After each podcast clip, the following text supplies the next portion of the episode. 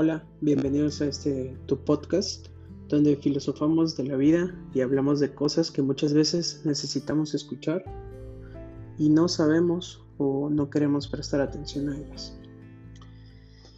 El capítulo de hoy se titula Retirarse antes de perderlo todo.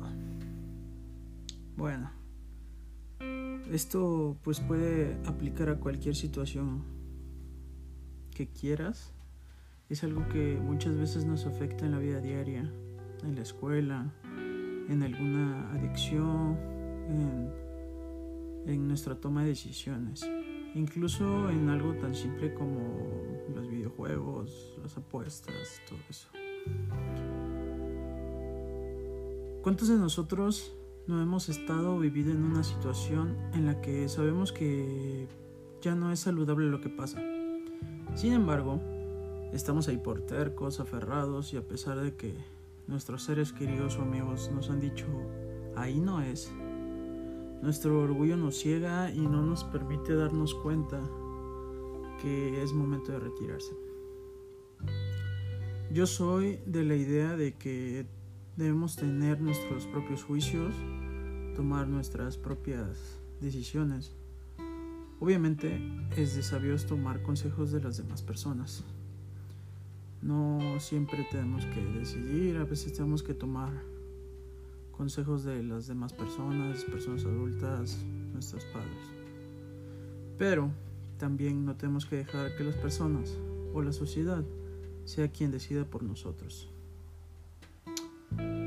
A veces la mejor forma de ser feliz es aprender a soltar las cosas a las que nos aferramos fuertemente y que ya no nos hacen bien ya sea una relación tóxica, amigos que no nos ayudan a progresar, un vicio que nos quita vida, tiempo y dinero. En especial el tiempo, que es el recurso más importante que tenemos. Mm, puede ser alguna inversión que no nos está rindiendo frutos, algún proyecto al que le hemos invertido tiempo y dinero y no es redituable. ¿Saben qué tienen todas estas cosas en común? Que en la mayoría de los casos, si no es que en todos, hablamos o vemos las cosas desde el orgullo y la necesidad de tener razón.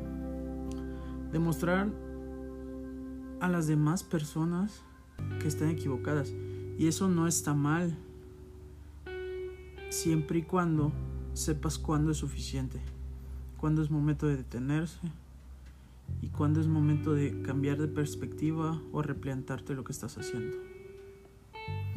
Debemos aprender a retirarnos, pero no a darnos por vencido. Pero sí a retirarse. Antes que pienses que es lo mismo, déjame explicarte un poco mejor. Daré el ejemplo de una relación porque muchas veces es lo más común que sucede. Digamos que tienes una relación de muchos años donde ya existen muchas discusiones. Podrán estar bien cuando están juntos, pero ¿y el resto del tiempo? ¿Crees que es sano estar discutiendo o peleando con una persona que debería aportarte y no quitarte en tu vida diaria? O quizá algún punto, en algún punto de la relación, existió algún engaño, alguna mentira. Se perdonaron y lo superaron.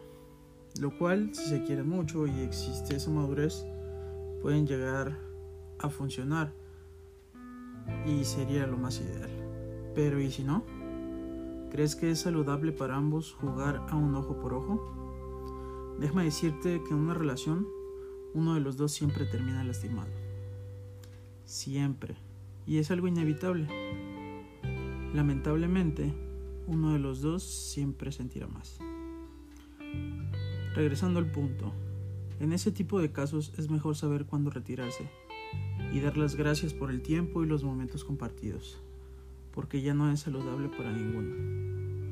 Quizá el momento sientas incertidumbre, miedo, pero eso pasa.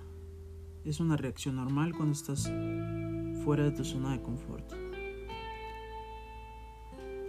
Por cierto, ese será un episodio para el futuro.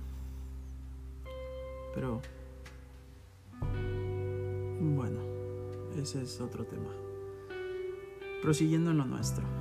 Retirarse no es símbolo de debilidad o fragilidad, al contrario, es símbolo de madurez, de sabiduría, porque jamás debes comprometer tus ideales y sentimientos, y mucho menos tu salud mental.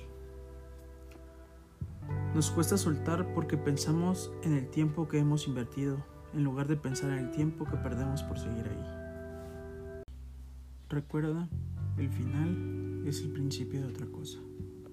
Me gustaría terminar con esta pequeña reflexión que encontré hace poco y me gustó mucho. Me gustaría compartirla con ustedes.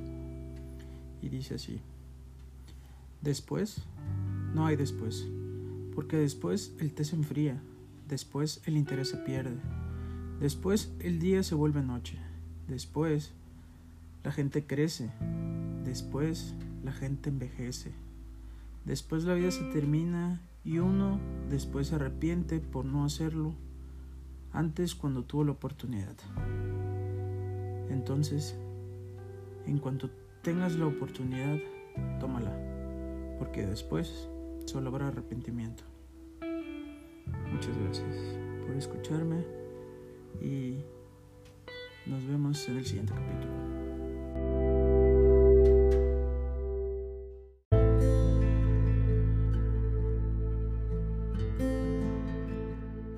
Si te gustó la plática de hoy, síguenos que estaremos subiendo episodios cada semana sobre temas muy interesantes.